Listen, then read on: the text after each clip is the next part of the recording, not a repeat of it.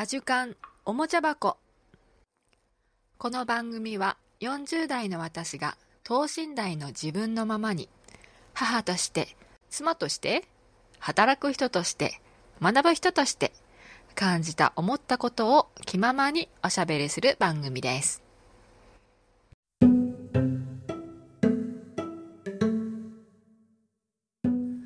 ようございます。こんにちは。こんばんは。お元気ですか？東京は今日はね久しぶりに、えーと、雨です。すごくね、うんと、昨日まですごい夏のような暑さだったんですけれども今日はぐっとあの気温が冷えて寒くなってます。はいえーと、先日ですねあのーいろんなことを知って楽しめなくなってたっていう話をねしたと思うんですけれどもなのであの一旦仕事を切り離して、うんと、無の状態で、うんといることで楽しめるようにまたなってなったみたいな話をしたと思うんですけれどもうんとね要はうんとうんうんそのいろんなことを知ってっていうのって多分職業うん、職業なのかな？あのいろんな仕事で業務に携わることでいろんなことを知ってそそのなんか知識によって楽しめ本来楽しむべき方向ん楽しみたい方向が見えなくなって別なことに目がいっちゃうみたいな話だったと思うんですけれども。うんとね。そう結局そのなんだろうな。いろんな人間っていうのはそのロールによってうーんすごく変わるというかロールのいろんな役割を持っている。んちょっと言語化しようとするとやっぱり難しいですね。なんだろうな。せんなんかねなんかあの樋口さんがお話をされているのを聞いてそうだなってすごい思ったんだけども自分で言おうと思ったら全然言えないって感じですけれどもなんか、ね、ロールによって人は生かされているみたいな。なんだっけなそのよく例えであるその死刑囚じゃないや。あの囚人と看守の役を何でもないそんな看守でも囚人でもない人たちにその役をやらせると本当にそんな感じであの振る舞うようになるしみたいな。だから本当に役割を与えるとそれにまあそれに沿ったや、うん、生き方というか考え方になっちゃうみたいなことなんですかね。うんでもねそれすごくね分かるなと思ったんです。うん、私その今までにたくさんいろんな仕事をしてきてそれでそれから仕事だけじゃなくてそのプライベートでもいろんな名前をいまあ、未だに使い分けて生きてたりするんですでもまあそれは私だけじゃなくって母親としての役割それから私個人としての役割妻としての役割みたいな感じでそれぞれの、うん、と役割があるようにそれぞれをねあの一緒にいる人によって使い分けたりやっぱりしてると思うんですよあの無意識のうちに。うん。それが私の場合はその名前を違う名前違う名前をいくつか使い分けることで、うん、完全にあの本当にそれぞれが隔離されている隔離？別離？かな？なんだ？うんとそれぞれが別々に別々なんですよね完全に。そうなんですよ。私だからそのアジュとしての私とあの母親としての私と妻としての私とみたいな。まあそこでもちろん融合するところもあるしあのオーバーラップするところももちろんあるしただ完全に切り離されてるとかも完全に切り離してるんですよね。だからあのアジュを知っている人と全く味を知らない人がもちろんいるしアジュっていう名前をの私を知りながらも本名の本当の本名の、うん、母親である私の方も知ってる人もいるしみたいな。うんうん。そうですね。だからすごくねうーんなんだろう何を言いたかったんだろうな。なんかねでも本当にああそういうことかって。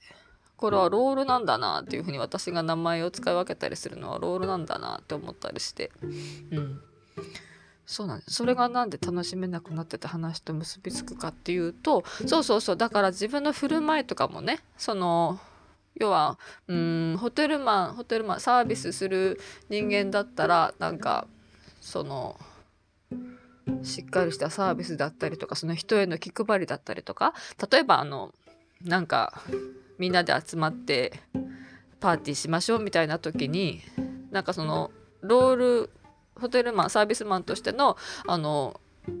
ロールを演じたままっていうかそのその時のまんまの自分でいたならばきっとねあの本当に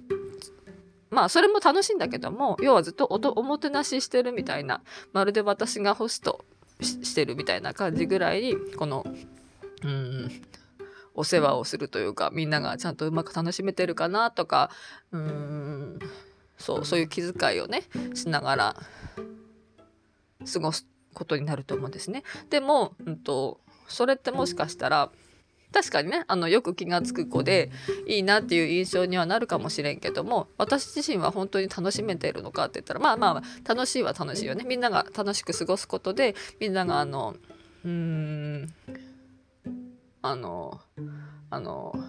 不便なく不自由なくあのしっかり気持ちよく過ごすことで私自身ももちろんハッピーっていうのはもちろんそうなんだけれどもあまりにもそれが強すぎるとなんだろう自分自身が楽しむっていうことがあの薄くなるんじゃないかなっていうことですね。なのであの仕事は仕事他は他みたいな感じで私は使い分けるようになったんですね。だからもうこのスイッチを完全にオフにするみたいな。それでその私でそのパーティーには参加するし。だからもちろん普通のレベルでねあのあのおもてなしっていうかおもてなしじゃないな。私がホストであるわけじゃないパーティーに行った時には普通にあのあのお客として、うん、ゲストとして招かれて、まあ、気を使いすぎずにあの考えすぎずに楽しむみたいなことに専念したいなみたいな感じですね。そうだからあのそのサービスマンとしてっていうかうんそうですね。うんすごくね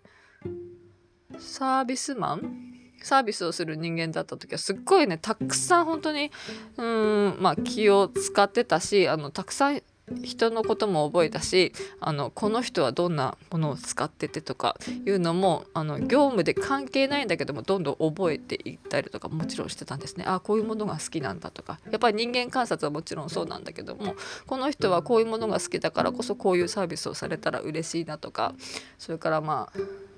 うん、まあなんだ語語れないサービスってなんか語れないこととかマニュアル化できないことがほとんどだと思うんですけども、まあ、空気であったりとか、うん、ちょっとしたその目線だったりとか雰囲気だったりとか空気であったりとかそういうのであの人のサービスのクオリティっていうのは変わってくると思うんだけどもそういうものを求めてあのやってましたけどもそういうのをあのオフにする。そう。だからあこんなカバン持ってるあこんな靴を履いてるとかそういうのもねあの仕事中はすごい仕事に関係する人の時仕事うん仕事としてそういうふうに向き合ってる時はもうすごいね本当にアンテナを張りまくってそのお客さんの、まあ、出てくる新聞だったりとかそのお客さんが勤めてる会社のこととかもあのいちいちすごい読んだりとか調べたりとかしてまあそんな感じでいろんなことを本当にクロークとかもやってたのでねその方のあカバンだみたいな思考が分かるとなんとなくカバンも新しいカバンを買ってもあこの方のカバンだろうなとかね覚えやすかったりとかするんですけどねそうなんですよ。そんな感じでいたのが、まあ、オフにすることであのあんまりねうん、そうオフになった私素の状態の私っていうのはなんかそういうまあ気を張りすぎてないまあだらけてるといえばだらけてるみたいなんだけどもなんだろうな。基本的になんかああんまり私って人の名前を覚えなくても平気な人なんだろうな。どうなんだろう。うん。それはまた失礼にある当たるのかもしれないけどなんだろうな。前は本当にね一生懸命たくさんのことを人の名前と会社ととか全部全部覚えようとしてたから全部全部を完璧に把握していたいと思ってた方だったからそれをなオフにそれをあのオフにしたらすごくねすごいオフになったんですよ私 いいんだか悪いんだかいや悪悪いんだろうななんかうーん覚えなさすぎる自分がいた。うん、でオフにしてそこからまた接客業とかから離れてしまってたのもあって本当にその人を覚えるとかそういうねスイッチがね切れたまんまになってる感じがすごくします。まあまああの本気出して覚えようと思ったらあのちゃんと覚えられるんだよって自分は思っている。けれども果たして本当にその能力が復活するんだろうかみたいなところまで今来てますけれども本当に人の名前覚えなくなっちゃってまずいよねみたいな。うんうんまあでもまずいなと思ったら本当に覚えたい人のことはどんどん覚えていくんだろうなと思いますけれども、うん、なかなか難しい感じでございます。まあこれはもしかしたらね脳の老化とかいうのもあるんでしょうけれども。脳は老化するのか、うん、使えば使うほど、うん、発達していくんだろうから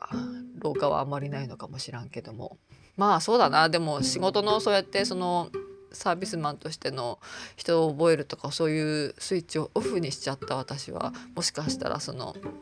老化してるのかもしれないっていうのはすごくすごくね感じたりします。まずいよねって思いながらも、うん、何を話していた？そういろいろいろ楽しめなくなってた。ねえまあその塩梅がね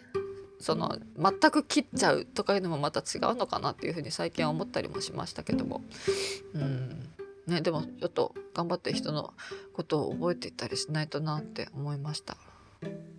うんあんまり人に興味がないのかな。そんなことないよね。そう興味がある。興味がわ人に対して興味が湧いてくるとすごくあの生活するのが楽しくなる気がします。うんそうなんだよね。興味があると楽しくなる。興味を持つと好きな人ができると。ああそうだな。仕事なんかもねなんかねだるいなもう行きたくないなみたいな月曜日とか思ったりしてましたけどもあの本当にあの通勤会社が遠いところとか通勤にすごいめっちゃ時間かかるとか満員電車に乗っていかなきゃいけなかった時とかなんかはああかったるいと思うんですけども。まあまあでも行っちゃえばねまあ小学生と一緒ですよ。行っちゃえば楽しいんだけどもみたいな。うん。そうでもそれがなんだろうな。会社に一人あの疑似恋愛じゃないけどもなんかねあの好きな人みたいな 憧れの人でも何でもいいんですけどもあこの人に会いたいとかいうのをなんかね無理やりまあいない時は無理やりまあ普通は一人ぐらいね必ずいるんだけどもどうしてもいないなっていう時には無理やりなんか一人の人をあのこの人に恋をしているの私はぐらいな設定にあのしてそうするとなんかねキュンキュン行くのが楽しくなったりとかしてねそんなことやってました。そうね面白いね。そうやって人になんかうんそうねなんだろう。人を動かすのはやっぱり人なのかなっていう感じがすごくする。人のことを好きになったり人に興味が湧くと自分の生活もうん、